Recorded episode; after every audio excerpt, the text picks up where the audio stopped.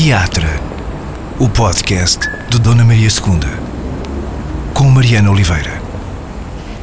É o último teatro de 2022. Uh, fechamos mais um ano de podcast do Teatro Nacional Dona Maria II. Uh, pela última vez em algum tempo, gravado aqui dentro de um teatro que vai também ele fechar muito em breve. Uh, o Teatro Nacional Dona Maria II vai nos próximos dias encerrar para obras. durante o ano não haverá espetáculos dentro destas paredes, mas haverá teatro em registro Odisseia Nacional, de norte a sul, ilhas incluídas, ao longo dos meses que se seguem. É um ano de, de fins e começos também, novos começos, eh, de grandes mudanças no teatro, neste teatro e também, arrisco a dizer, eh, na vida da Cristina Vidal, eh, com quem converso neste episódio. Olá, Cristina, e muito obrigada por vires aqui ao, ao podcast do, do, Dona Maria II. É verdade, a, a, a, reforma, depois de uma vida de trabalho, grande parte dela a trabalhar como ponto aqui no teatro, é uma grande mudança. Pois, é uma grande mudança, sim, mas. Uh uma pessoa sai do teatro, mas o teatro não sai da pessoa. então uh, continuo a ter sonhos uh, recorrentes sobre ajudar ou não os atores, brancas que lhes acontecem e que eu não consigo fazer chegar o som da, para os ajudar. E de vez em quando passo por aqui, venho ver os colegas, claro. Mas ainda, ainda não consegui completamente convencer-me que não faço mais teatro. Ainda não consegui. Pode ser que, entretanto, apareça alguma coisa e se aparecer, eu irei com certeza. Uhum. Porque 45 anos de teatro não se apagam num mês, nem dois. Sim, Portanto, é, muita, coisa, é, é, muita vida. É, é, é. Isso é interessante, essa, essa questão dos sonhos, porque cada profissão tem o seu sonho típico do medo de, de falhar em qualquer coisa. Como é que é o. O medo do ponto é, é o quê? É esse não conseguir ajudar? É esse de, dos atores terem necessidade de ajuda e eu não conseguir ajudá-los. Hum. Seja porque me perdi no texto, ou seja porque o som não chega lá, ou, ou porque eles não me, não me percebem e andam ali um bocado, entram em choque e não, não conseguem apanhar. E eu tenho que começar a, a, subir o tom de voz cada vez mais até eles conseguirem. Né? E isso é um pesadelo, nem é um sonho, é mais um pesadelo. Acontece muito esse. Ui, se acontece. Sim. Mas também acontecem sonhos bons, em que os espetáculos têm êxito, em que os atores fizeram aquilo muito bem. Alterna entre o pesadelo e o sonho bom. Sim. Acontece também muitas vezes um sonho bom e uma pessoa acorda bem disposta e cheia de vontade de ir trabalhar e depois agora não acontece. Uh, na realidade, alguma vez aconteceu uh, um pesadelo tão grande quanto os pesadelos? Muitas vezes muitas vezes. Uh, enfim, muitas. Algumas, bastantes. Se fosse só uma, já era muito. Deve ser uma sensação horrível os atores sentirem que estão a falhar, estão a ser expostos perante não sei quantas dezenas de pares de olhos e eles não conseguem sair dali. Bloqueiam completamente e isso deve ser, para eles, deve ser uma sensação de pânico completo. Quem cá está fora tenta ajudar e às vezes não consegue. E também é um pânico. É, é entrar em choque completamente. Não é? Como é que és uh, tu na plateia, como espectadora? Não vou. Não vês teatro na plateia? raramente, muito raramente, porque hum. eu fico tão amedrontada que haja uma falha eu só consigo ver os espetáculos pelo lado técnico.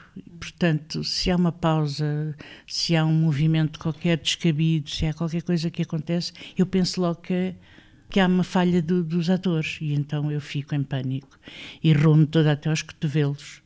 E uh, eu saio do espetáculo tão cansada, tão cansada, parece que andei a carregar com 50 sacos de cimento às costas.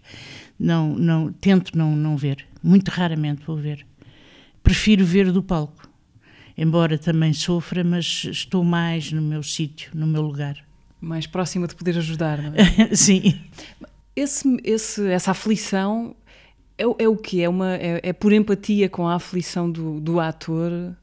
É, é um bocado isso, quer dizer, para já, porque a minha função é ajudar, não é? Sim. Portanto, e é fazer com que o espetáculo corra o mais fluido possível. Uh, aquilo não é para andar aos soluços, não é?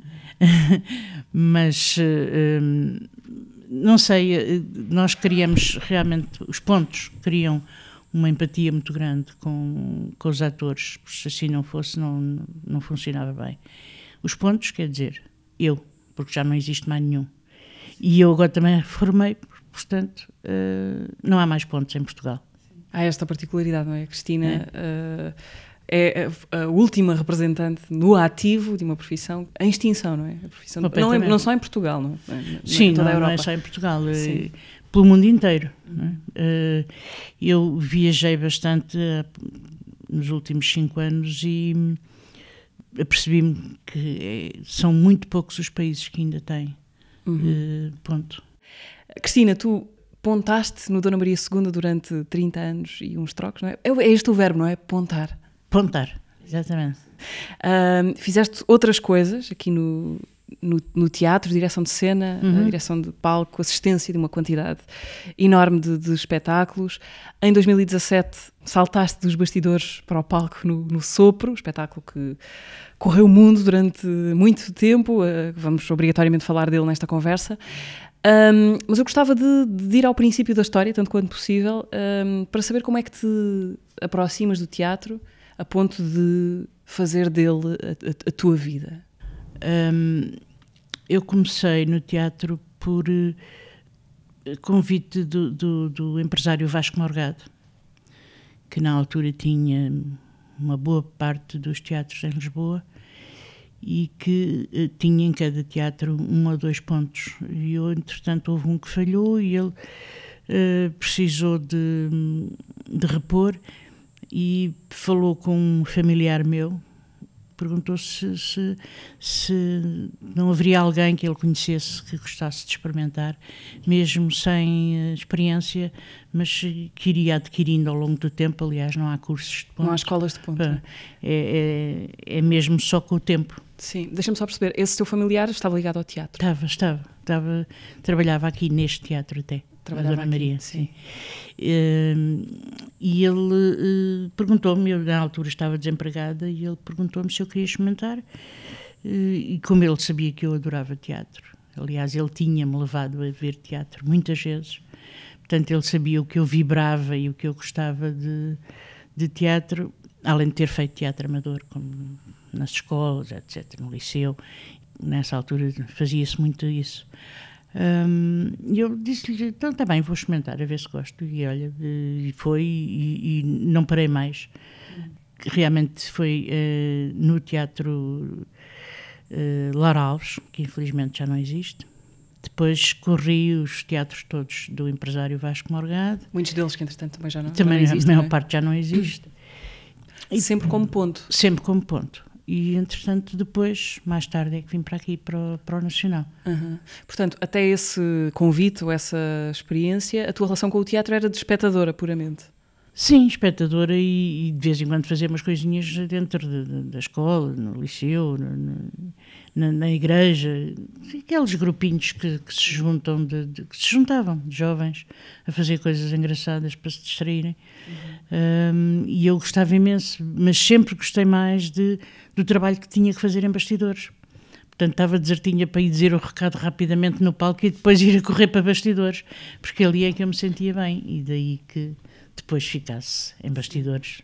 E como é que foi o teu encontro, a tua descoberta uh, da profissão que se faz fazendo, não é? Uma vez que, é. como disseste, não há, não há escolas. Qual foi a tua estreia como ponto e depois como é que foi a tua descoberta desse ofício?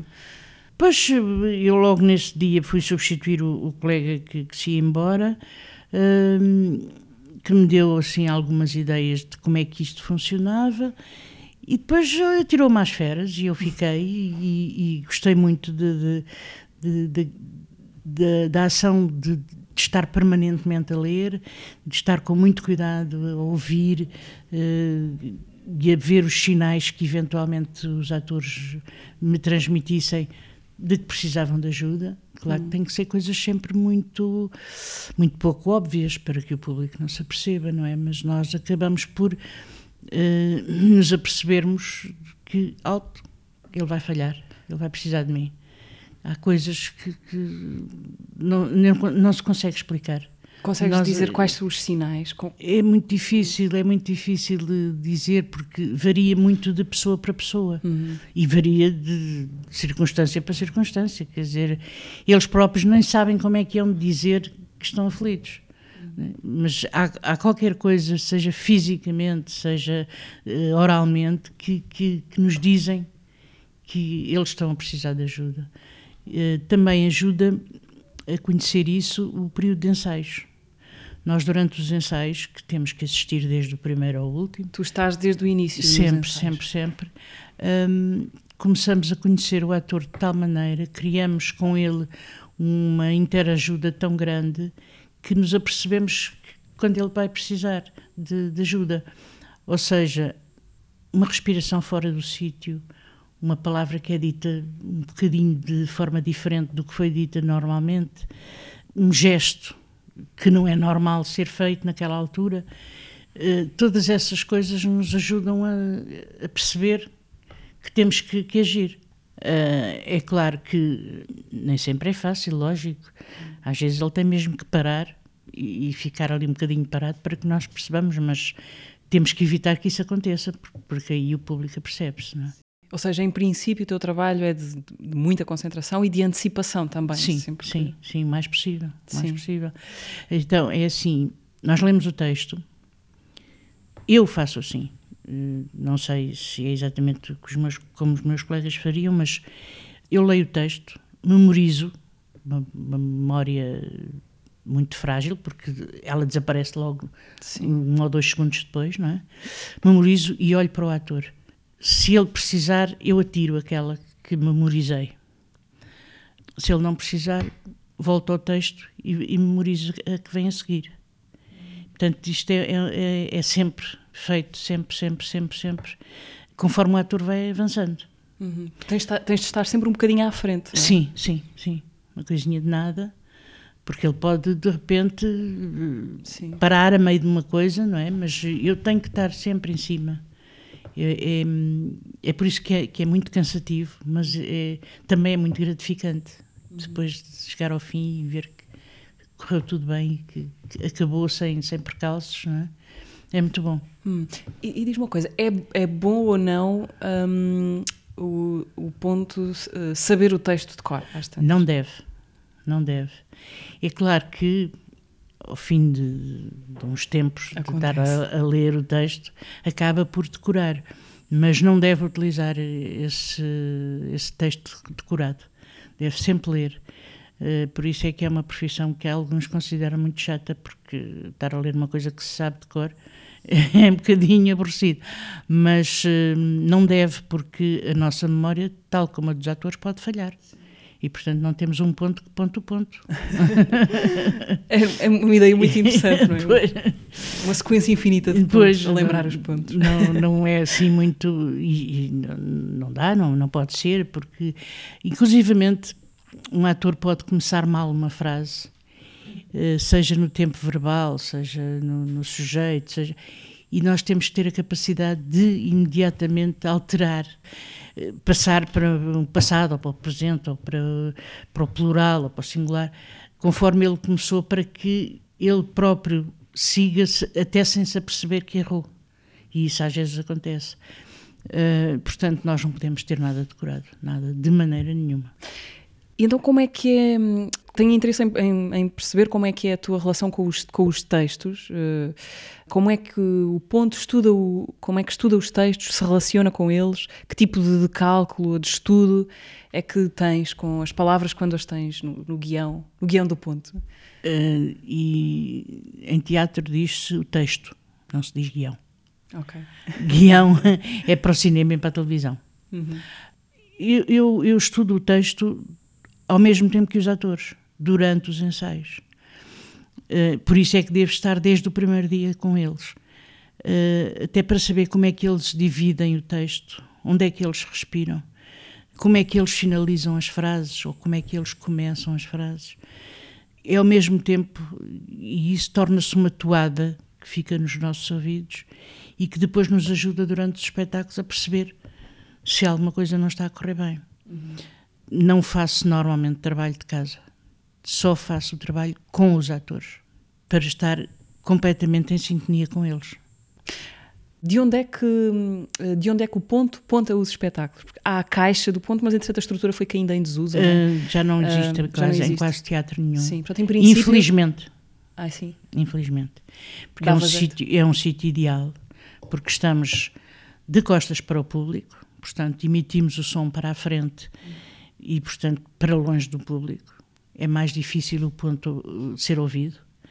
Uh, estamos no centro do palco, estamos mesmo junto aos atores. uh, Queres dizer onde é que, onde é que fica a caixa do ponto? o a caixa do ponto ficava na boca de cena, ao centro do palco. Uhum. Uma caixinha com uma, umas, eh, uma espécie de uma concha a tapar e o ponto ficava ali debaixo. Era muito bom e, e- inclusivamente para, para o ponto ter uma visão completa do palco.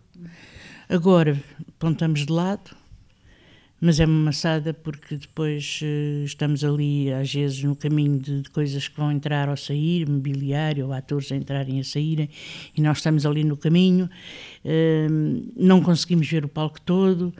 Eh, se ficamos muito longe, se estamos do lado esquerdo do palco, se um ator está do lado direito, estamos muito longe, em palcos grandes, eh, é impossível fazer lá chegar o som. Hum, bom, é muito uh, o sítio que nos arranjaram, enfim, mas a estética falou mais alto e como também já não há pontos, também não é grave. o ator tem que, tem que se desenvencilhar. Ou um colega dá uma ajuda, ou, ou salta o texto e passa para a frente, ou para, pronto, acabou. e aí o público percebe perfeitamente o que é que se passa. Mas pronto, eh, são opções. É menos um ordenado que se paga, é ótimo.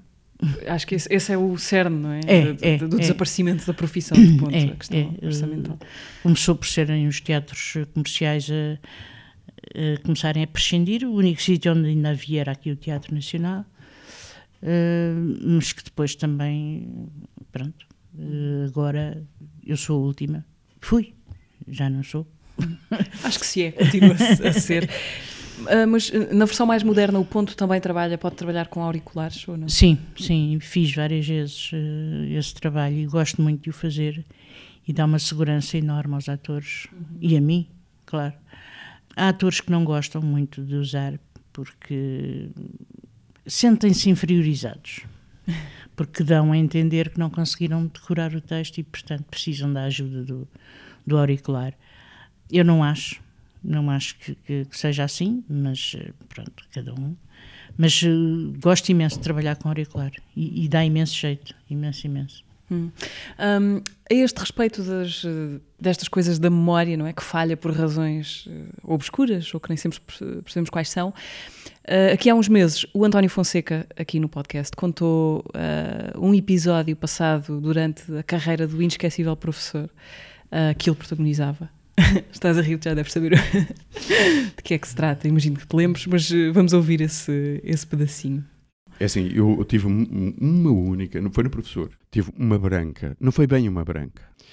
Portanto, aquilo tinha muito texto e não sei o quê. E a, a Cristina, aqui do Teatro eh, Ponto, Ponto. a Cristina, todos os dias, no fim do ensaio, fazia-me pequenas coisas que eu, que eu errava ou que não sei o quê e tal. E um dia, num, numa sexta-feira, a gente não tinha ensaio no sábado e no domingo, ela diz, olha, tenho aqui umas coisinhas para te dizer. E eu disse, ok, está bem. Diz ela, queres que te diga agora ou queres que eu mande para o mail? Eu disse, olha, manda-me para o mail, que bom, está bem. Ela mandou-me para o mail. Ah, e havia lá uma, sempre uma que eu sabia que dizia mal, eh, que era, a alegria era a minha fé no teatro. E eu dizia, a minha alegria era a minha fé no teatro, o que não, está, que não era bem. Quer dizer, a alegria era a minha fé no teatro. E aquilo é, aquilo é um, um monólogo para aí duas páginas. E eu começo a dizer o monólogo, o que é que eu faço? O que é que me aconteceu? E eu fui para o mail. Nitidamente. Eu saí da nuvem, estás a ver, e fui para o mail. Espera aí, como é que estava no mail? Acabou. Perdi-me completamente. Pá, fui, fui ter com ela, ela dizia-me, mas eu não atinava. Pá, andei para ali, para trás e para a frente, não atinava. Às tantas, fui ao pé dela, saquei o texto e comecei a dizer o texto. Em A- palco. em palco. A meio do texto, entreguei-lhe o texto e continuei a dizer o texto. Isto não foi bem branca, aquela branca que tu Sim. ficas, apagou-se, porque não se me apagou, que eu fui para o mail. Epá, Incrível, foi uma coisa incrível. Como é que foi este episódio do teu lado, a tua versão? Foi, foi, foi um pânico completo. Eh, Eu só pensava, eu quero morrer, eu quero sair daqui, eu quero ir embora, o que é que eu faço? Eh, Porque realmente eu atirava e ele não pegava. Ele não conseguia concentrar-se para, para apanhar o texto e ir para a frente. Foi, foi muito foi muito perturbador e, e depois o resto do, do espetáculo todo eu estava sempre a, a pensar ai meu Deus o que é que vai acontecer ai, ai. sempre com, com 20 olhos em cima dele a pensar será que será perguntava-lhe muitas vezes estás bem sentes-te bem está tudo bem foi muito muito preocupante mesmo Uhum. Uh, o ponto é também um, uh, uma espécie de amparo emocional para o ator, no sentido de, primeiro, de lhe transmitir confiança antes do espetáculo, de fazer acreditar que, que o texto está sabido, de que a memória não vai falhar. Isso acontece? Sim, uh, dar-lhe confiança, o mais possível. Somos também confidentes, ne, às vezes, quando eles não estão bem com algum problema, seja físico, seja emocional, às vezes alguém da família que está doente, qualquer coisa. Os atores são seres humanos e, portanto, têm direito a também estarem menos bem, não é? E confidenciam-nos: olha, cuidado comigo hoje, que eu hoje não estou muito bem, hoje estou um bocado disperso, ou estou triste, ou estou. Pronto, não me consigo concentrar completamente. E isso. Hum, é bom porque nós estamos sempre atentos, claro, mas uh, ainda redobramos mais a atenção em cima dele uh, para poder ajudar rapidamente uh, para que o público não se aperceba não é? e o espetáculo corra. Uma boa noite para, para o ponto é a noite em que não tem de. É a noite em que não falar, tem de fazer nada. é isso, é. Uhum. há, um há, uma parte do texto do Sopro que diz é como o salva-vidas em que um bom dia de trabalho é que não tem de uh, ir ao mar salvar ninguém, não é? E o ponto é a mesma coisa. Um bom, uma boa noite de espetáculo é quando não se tem que interferir. E o, o, o prazer de trabalhar no, no teatro, Cristina, está mais uh, antes do espetáculo, dos ensaios, no processo, durante o espetáculo ou depois do espetáculo, quando tudo termina? Eu gosto muito da fase dos ensaios a fase da descoberta, da, da evolução do, do, do, dos personagens. Gosto muito de, de, dessa fase. Depois, o dia da estreia, que é, é assim uma coisa, tira-nos 20 anos de vida. Portanto, eu sou pior que o Matusalém, já devo ter 300 anos. E depois, a primeira semana, em que ainda está tudo um bocadinho à procura, ainda há ali assim algumas coisas a ajustar, porque o próprio público ajuda a que haja alguma evolução no espetáculo, o espetáculo começa a ficar rodado. Depois, a partir daí, já é todos os dias um bocadinho. Não é, não é rotina, mas já é mais igual. E não é que gosto menos, mas gosto mais da fase da descoberta e da evolução, que é os ensaios é, é, a parte que eu gosto mais. E depois de, deste tempo todo a trabalhar no teatro, tu consegues, hum, percebes bem já o, o bicho público, esse organismo esquisito, que às vezes se comporta de uma maneira e é igual todas as noites, outras na mesma altura reage de maneiras completamente diferentes. O que é que aprendeste sobre sim, o público? Sim, uh, público realmente todos os dias é diferente e todos os dias reage de maneira diferente. Mas também há coisas que não mudam, não é? é sim, há coisas que não mudam. Uh, temos, por exemplo, que um, ao domingo, uh, normalmente, na sessão da tarde, público desembrulha muitos repousadinhos e então faz aquele barulhinho do sim, papel sim. do repousado que, é, que muito, é, muito, irritante. E, e, a pessoa, em princípio, faz devagarinho para ninguém notar, mas ainda é pior, ainda é pior mais tempo. Mais, exatamente. uh, tossem mais, coitados, uh, são pessoas com mais idade. Uh, pronto riem menos, com menos som. Não quer dizer que não se divirtam, mas é com menos som. Sei lá, ao, ao fim de semana, a gente mais jovem, às vezes são um bocadinho irreverentes e, e uh, interpelam os atores. É claro que tudo depende também do, dos, dos, textos, não é? Claro. Mas nós, os primeiros minutos do, do, do espetáculo, nós percebemos logo quem eles são e como é que eles são e como é que vão funcionar como até é o fim. vai comportar é, é, é. aquele organismo eh, de muitas partes, não é? Vamos lá então a 2017, esse ano especial por vários motivos. Um, o ano em que uh, passas de, de, Cristina dos bastidores para Cristina também do palco, um, com um espetáculo construído, não era um espetáculo biográfico, não era isso, mas era um espetáculo construído à volta das tuas histórias uh, no teatro, como ponto, à volta de, dessa figura do ponto. Uh, o espetáculo Sopro, encenado pelo Tiago Rodrigues, que se estreou em Avignon. O que é que te passou pela cabeça quando o Tiago Rodrigues eh, te fez o convite? Essa história, aliás, aparecia no espetáculo, foi numa conversa no Café Ponto de Encontro, aqui nas traseiras do, do Dona Maria II. O que é que te passou pela cabeça? Uh, eh, um, eu, quando, quando falei a primeira vez com o Tiago sobre, sobre o espetáculo, fiquei com uma ideia completamente diferente daquilo que depois mais tarde aconteceu. Eu pensei que era uma coisinha que eu ia ali no estante mostrar como é que se pontava e depois ia-me embora e ia para bastidores fazer o meu trabalho. Depois, durante os ensaios, é que percebi que afinal não era nada disso. Eu ia estar como fiquei, do princípio ao fim eh, do espetáculo, sempre a apontar, sempre a fazer sinais aos atores, sempre a corrigir coisas, sempre. Enfim, eh, eu não pensava que fosse aquilo tenho a impressão, não sei, mas tenho a impressão que se eu soubesse que era assim, teria dito que não. O Tiago não mostrou o jogo todo. Não, não mostrou. E depois tem uns argumentos que é muito difícil dizer que não. Eh, dizer que não ao Tiago é quase impossível, pelo menos para mim. Eh, e portanto, sei lá, aquilo, o processo começou de uma forma tão engraçada e tão, eh, tão inteligente, tudo aquilo, que eu fui, fui me deixando ir até, até o produto final e que, que, eu nunca pensei que fosse assim, nem nunca pensei que a reação do público fosse como foi.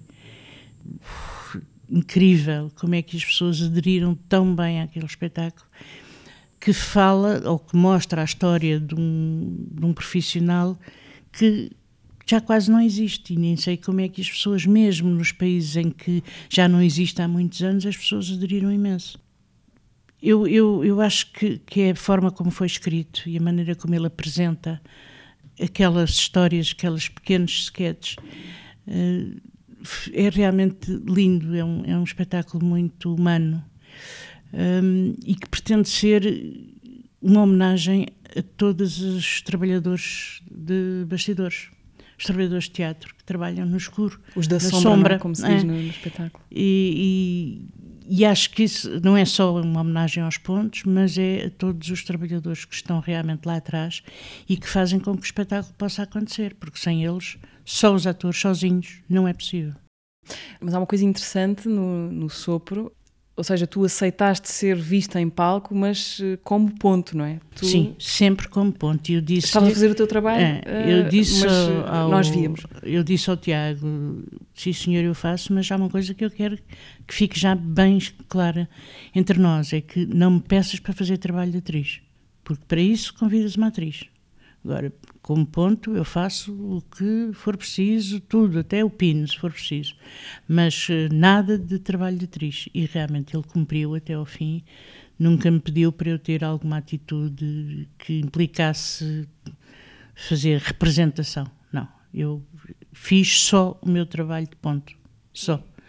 E os 10 eh, segundos finais da peça? Ai, credo. Talvez 10 segundos, mas. É. Isso, era, isso era o meu pesadelo. Isso era o meu pesadelo, era, era ler um texto e esse realmente nunca o consegui decorar, ainda hoje. Não, não, não consigo ter aquele texto na memória. Não vale a pena pedir-te que digas essas palavras. Não, porque não me lembro. Sim. Não sei, realmente não sei. Uh, uh, e eu lia aquilo como se estivesse a apontar a alguém. Embora mais lento, claro para o público perceber, mas eh, sem entoações, uma coisa completamente neutra, tal como o ponto deve pontar, sempre em tom neutro, para não induzir o ator em erro. Não, não se pode dar inflexões ao, ao texto. É? Uhum. Isso é trabalho do ator. Uh, para quem possa não ter visto o espetáculo e também sem estragar a possibilidade uhum. de virem a ver, uh, no final do espetáculo, ao momento em que tens de dizer texto, não é? Uhum. Há um pedaço de texto que te, que te compete. A estreia do Sopro foi em Avignon. Uh, também aqui no podcast já passaram algumas uh, histórias de Avignon. A Isabela Abreu, aqui já, já há algum tempo, lembrou uh, uma ventania desgraçada de fazer voar as, as cadeiras em palco. como é que foi? nós apanhámos uma, uma fase que eles, para eles é normal, para nós não, nem por isso, que é um vento que é o Mistral, como eles chamam, que uh, tem assim rajadas de, não sei, 90, 100 km hora, é uma brutalidade. E uh, o sítio onde nós estávamos a fazer o espetáculo era o Cloître des Carmes, que é ao ar livre, é um claustro ao ar livre. Tem uma bancada muito grande, para mais de 500 pessoas montada, e depois tem um palco enorme, uma coisa brutal. Nós tínhamos, fazia parte do cenário, uma série de cortinas que estavam montadas nos arcos desse claustro, que tinham no, no, no, fundo da cortina umas correntes em ferro para fazer peso, para que elas caíssem direitas. É? O vento era de tal ordem que levantava as cortinas, aquilo andava tudo ali num badanal, que era uma coisa, e as pessoas acharam que aquilo era, era, eh, era efeito próprio do espetáculo, porque ficava lindíssimo aquilo tudo pelos ares, e inclusivamente as cadeiras de cena que voaram, sabe-se lá bem para onde, depois eu lá fui buscá-las e fui pô-las no sítio outra vez, como se fosse uma coisa perfeitamente natural da minha parte porque o vento era tanto, tanto, não, não, ninguém pode imaginar como era. Só quem visse só, e quem possa ver o, o, a gravação vídeo que existe é muito engraçado ver aquilo e nós continuámos calmamente a fazer o espetáculo até ao fim, até porque os atores, mesmo que se desconcentrassem ou que não soubessem o texto, eu estava lá. Sim. Portanto, eu estava sempre a dizer-lhes o texto, palavra por palavra, e, as marcações que são as movimentações dos atores em cena, eu vou-lhes dizendo tudo. Vai para a direita, vai para a esquerda, vai sobe, Isso também, é tu, também está na tua, no, Sim, teu, no teu texto. Também está no meu texto. Hum. Portanto, quando o encenador está a fazer a encenação, vai dizendo os movimentos que quer que os atores façam, ou vai dizendo uh, a emoção que quer que eles transmitam, etc. Portanto, eu escrevo isso tudo no meu texto. E depois, conforme vou dizendo as palavras uh, do texto, vou indicando, vou dizendo as indicações do, do encenador. Hum. Uh, Lembro-me de, na altura da estreia do Sopro, do Tiago dizer uma coisa curiosa a esse respeito. Uh, tinha a ver com, por exemplo, numa altura em que não havia fotografias de cena, ou que não seria tão fácil manter esses registros, que seria possível reconstituir um espetáculo só a partir das notas do ponto. Sim. Uh, porque é muito pormenorizado, não é? Porque é, está é, lá muita é, informação. Deve, deve, deve conter tudo o que diz respeito ao espetáculo, tudo, seja o que for. Portanto, pode-se reconstruir realmente um espetáculo, pode-se repor, uh, mesmo não havendo uh, material fotográfico ou vídeo.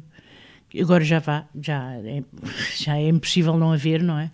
Mas quando não havia, as peças do ponto, daí que elas devem, quando acaba o espetáculo, devem ir para o arquivo do teatro para que, se for necessário, se possa ser consultado. Quando te acontece, por exemplo, ter de repor um espetáculo algum tempo depois, recorres a esses teus materiais claro, que claro, já tinhas. Claro. Uso logo, é, é, a primeira coisa que eu faço, é pedir logo o texto que, que utilizei antes, uhum. ou que algum colega utilizou, que, que me ajude a, a, a participar na, na concretização de, do segundo, da segunda vez que o espetáculo vai à cena, ou segunda, ou terceira, ou o que for. Imagino que isso tenha acontecido mais de 100 vezes no caso do Sopro, porque o espetáculo teve mais de 100, de facto, apresentações em Portugal e muito fora de Portugal. Como é que foi isso de, de viajar com o Sopro?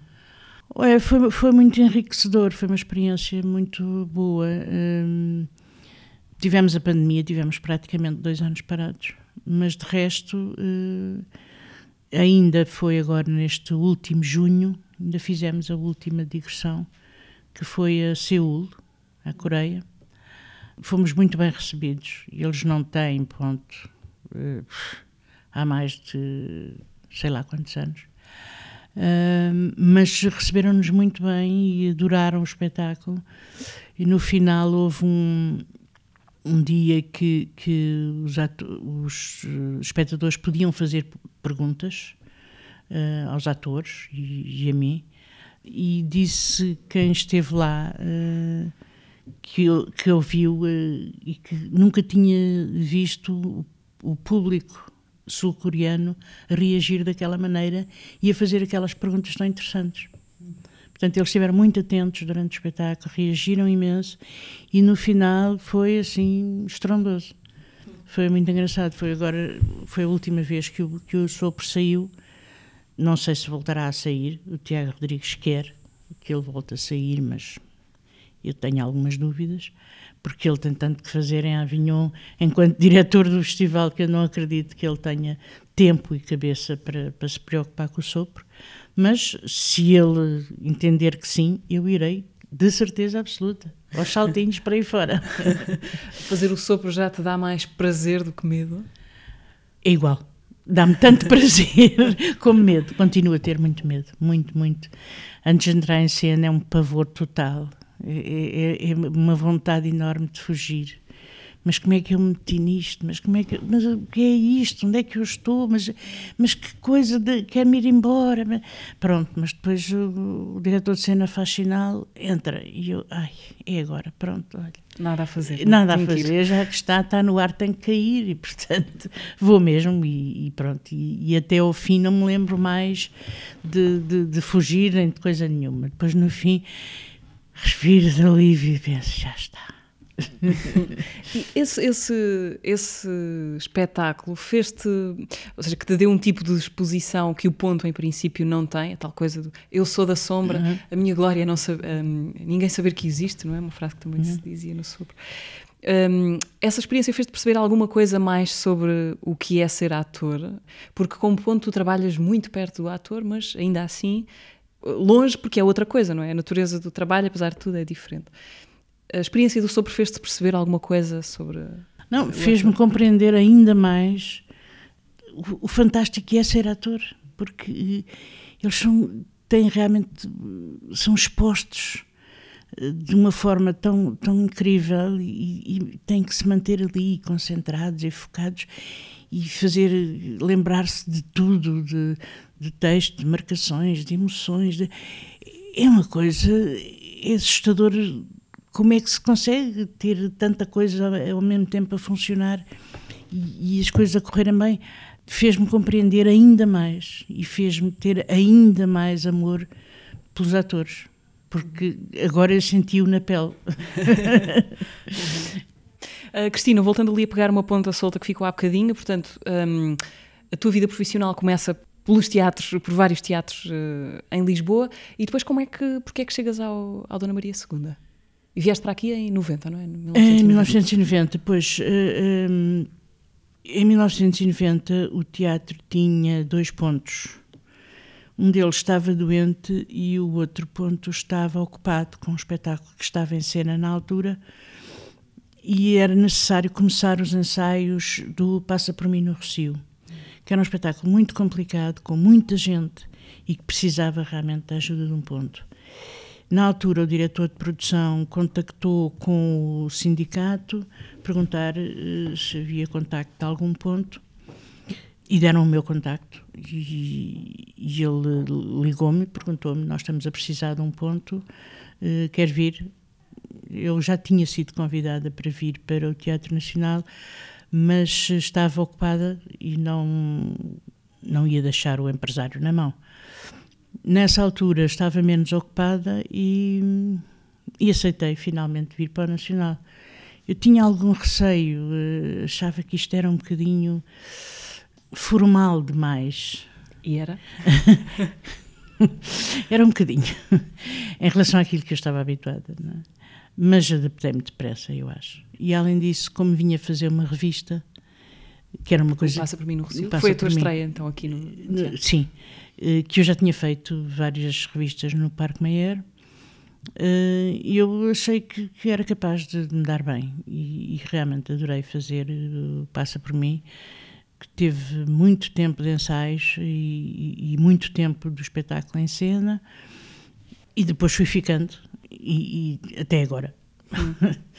Uma das coisas, de, uma das, dos privilégios, talvez, de passar tanto tempo no, no teatro e num sítio é ver uh, desfilar várias gerações e ver como é que as coisas uh, mudam e vão mudando. Como é que mudaram uh, as, as relações das pessoas no teatro? Como é que as coisas mudaram? Eu acho que agora é, é tudo um bocadinho mais. Mais aberto, não é tão rígido. Houve uma altura que, que as relações entre as pessoas, entre os, entre os atores e os técnicos, às vezes eram um bocadinho rígidas e, e obedeciam a um, um, determinado comportamento um bocadinho rígido, realmente. Agora não, agora já está bastante mais aberto. Menos hierarquias, talvez? Sim, sim, sim. Embora, claro que se devem manter os, o respeito pela hierarquia e pela, enfim, cada qual no seu lugar, atores são atores, técnicos são técnicos, não, não vamos misturar, não é? Mas uh, há um comportamento diferente, realmente, e um bocadinho mais aberto, uh, um bocadinho mais informal, uh, mais, mais familiar, entre aspas. Uh, paramos aqui um minuto, rapidamente, para um, ouvir bocadinhos do que dissemos aqui no episódio passado do Teatro, a conversa com a Mónica Garnel. A mim já me aconteceu dizer, ah, porque eu sou, calhar, eu sou bisneta da Amélia Rei Colasso. Amélia Rei Colasso? Ah, mas isso não é um liceu em Linda a Velha? Eu, é, é. Eu fui, era muito empurrada em, em criança para seguir a profissão. Mas eu negava sempre, dizia não, não, não, não, nem pensar, nem pensar. E às tantas o La Féria sentou-se na mesa e a minha avó diz olha, sabes que esta minha neta quer seguir teatro. E ele, ai, é, tu queres seguir teatro? Então vens ter comigo porque eu estou a fazer uma encenação. E eu disse, está bem, está bem. Para mim, da arte toda do, do teatro, o meu fascínio é o ator mas se eu pudesse domesticar pássaros, eu, eu acho que a minha vontade era encher, ter enchido o teatro cheio de pássaros, que, que eu dissesse passem e vão para o outro lado. Quer dizer, depois da Eunice Munhoz ser a primeira e aparecer de cabeça rapada, quem é que vai dizer? Não é? E eu pensava, eu sou atriz, eu tenho que fazer, eu vou ter que rapar a cabeça, eu também tenho. Foi, foi uma experiência traumática, confesso. O ténis é a minha paixão. Ah, sim. Se eu não viesse para o teatro e, e ainda tivesse sete anos, ia fazer de tudo para ser jogadora profissional de ténis. Ah, sim. Mónica Garnel, convidada no último episódio do Teatro, que podem ouvir e subscrever no Spotify, YouTube, SoundCloud, Apple Podcasts e Google uh, Podcasts. Uh, ora, Cristina, queria agora que me desses, que nos desses, aliás, uma, uh, uma dica, uma sugestão de, de, qualquer coisa que nos queiras mandar ver ou fazer ou ler. eu não sei muito bem, eu não estou muito a par de, do que se está a passar atualmente, porque estou em casa e não não tenho tido assim muito contacto com a agenda cultural, digamos assim. Mas hum, nesta altura das festas, os pais às vezes vão querem um, um, programa para fazer com as crianças e há um espetáculo no Teatro Infantil de Lisboa que está em cena na, no Teatro Armando Cortês e que se chama O Feiticeiro de Oz, que é um espetáculo uh, dedicado às crianças, uh, infanto-juvenil, muito engraçado. Não trata as crianças como atrasados mentais, como às vezes os espetáculos infantis uh, os tratam. É, é, musical, é muito engraçado e as crianças gostam imenso e o público em geral, os pais, os familiares. Eu acho que vale a pena ver. Ok, então sugestão para famílias, o feiticeiro de Oz, agora, uh, nesta época natalícia. Uh, Cristina, tenho uma pergunta para ti, da Isabela Abreu, com quem uh, viveste muitas vidas no sopro, nas muitas vidas do sopro. Gostava que ouvisses a pergunta e, a, e, as palavras da, da Isabel. Para mim é sempre muito especial poder fazer parte de algo onde esteja a Cristina Vidal porque, como tu sabes, Cristina, amo-te e admiro-te muito. E ter feito um espetáculo como o Sopro ao teu lado, para mim foi de género o auge de tudo o que poderia fazer. Aliás, eu fiz a, a, piada na altura que não era uma piada, era bastante sincero, que é podia, ter, podia terminar ali um, o meu percurso porque já estaria contente.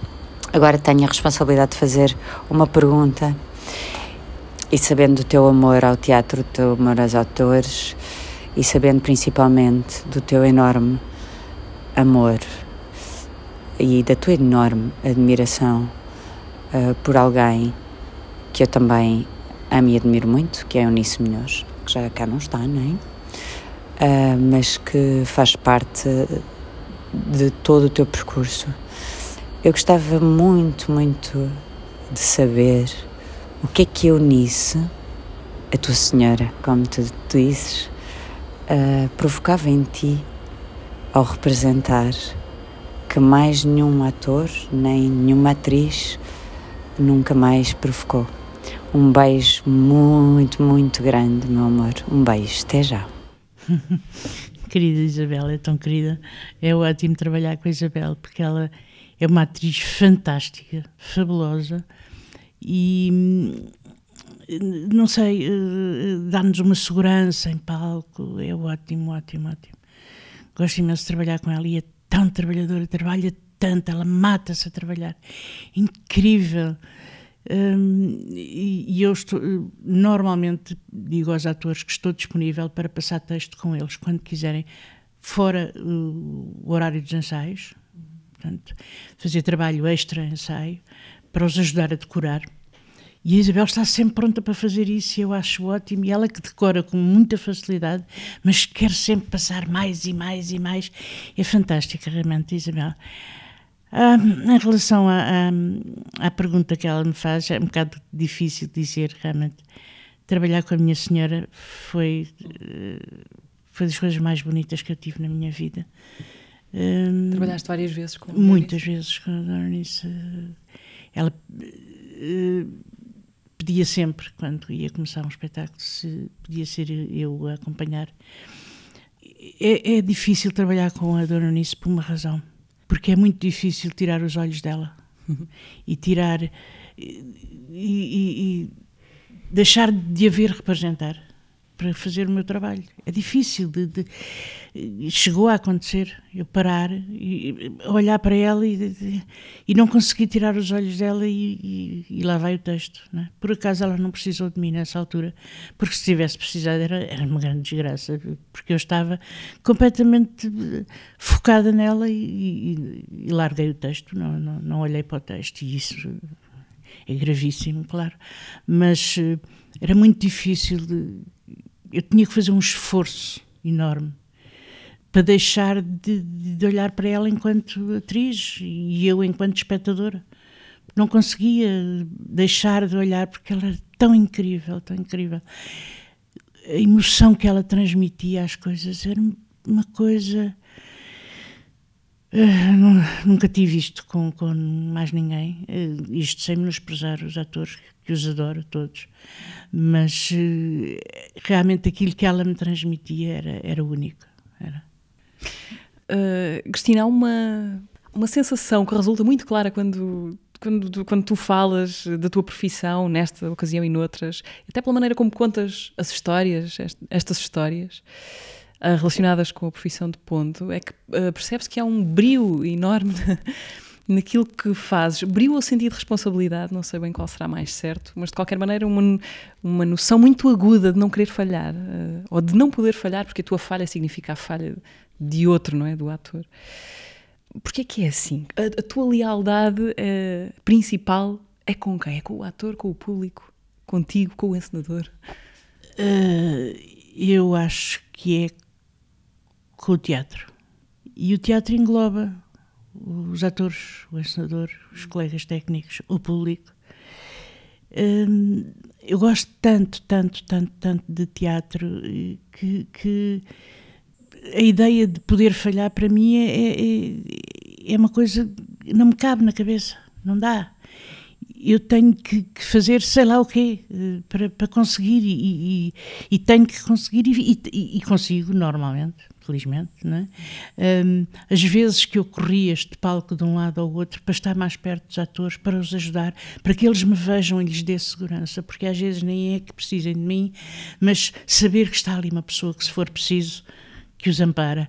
E eu, sei lá, corria, nem sei como é que eu chegava ao outro lado do palco, voava, porque lá está, não havia caixa do ponto e, portanto, tem que ser lateralmente. e, e, e, as horas que, que, passava com eles a passar texto e a dar-lhes confiança, a dizer, pá, tu sabes isto, não te preocupes, está tudo bem, não sei quê. Além disso, olha, eu nesta altura vou estar ali, vou estar ali, uh, vou-te dizer assim, vou-te dizer assim, vou-te fazer este gesto, sei lá, para lhes dar um máximo de confiança em mim e neles próprios, para que uh, as coisas corressem bem e normalmente correm. Cristina, muito obrigada oh, de nada. pelo teu tempo e pela tua generosidade na partilha. Ah. Muito obrigada. A Cristina Vidal veio encerrar o ano 2022 aqui no Teatro. Obrigada por ouvirem. Já sabem que estamos em qualquer um destes sítios: Spotify, YouTube, SoundCloud, Apple Podcasts e Google Podcasts. Boa ano a todos.